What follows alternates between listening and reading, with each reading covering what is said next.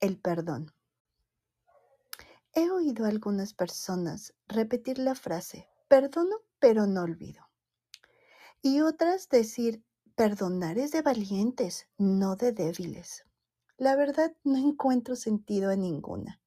No puedes perdonar y no olvidar, y esto no se trata de ser valientes o de débiles. Me gusta poner este ejemplo.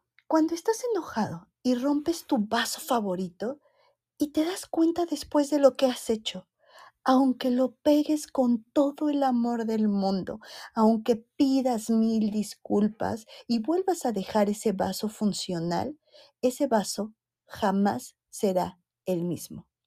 Y esto funciona en ambos sentidos. Cuando nosotros herimos a las personas, aún con nuestros millones de disculpas, no puedes cambiar el pasado. Y lo que hiciste sentir a esa otra persona, tampoco lo puedes cambiar.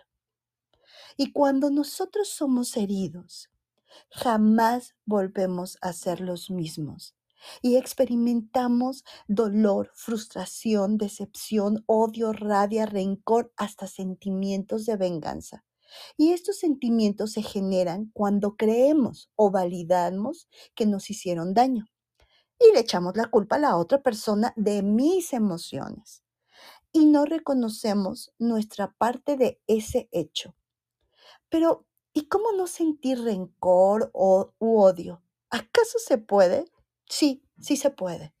Y no te lo digo como una teoría, ni porque lo leí en un libro o porque alguien idealista lo dice, sino porque realmente lo he experimentado.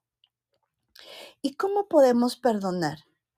Cuando entendemos la naturaleza de las personas, cuando aceptamos que las cosas suceden por algo y para algo, y que eso debía de suceder de manera perfecta no lo vemos en ese momento con claridad para qué o por qué tuvo que pasar, pero lo veremos. Aprender de las experiencias. Y eso puede ser para amarme, para ser más precavido, hasta para tener iniciativas que ayuden a otras personas.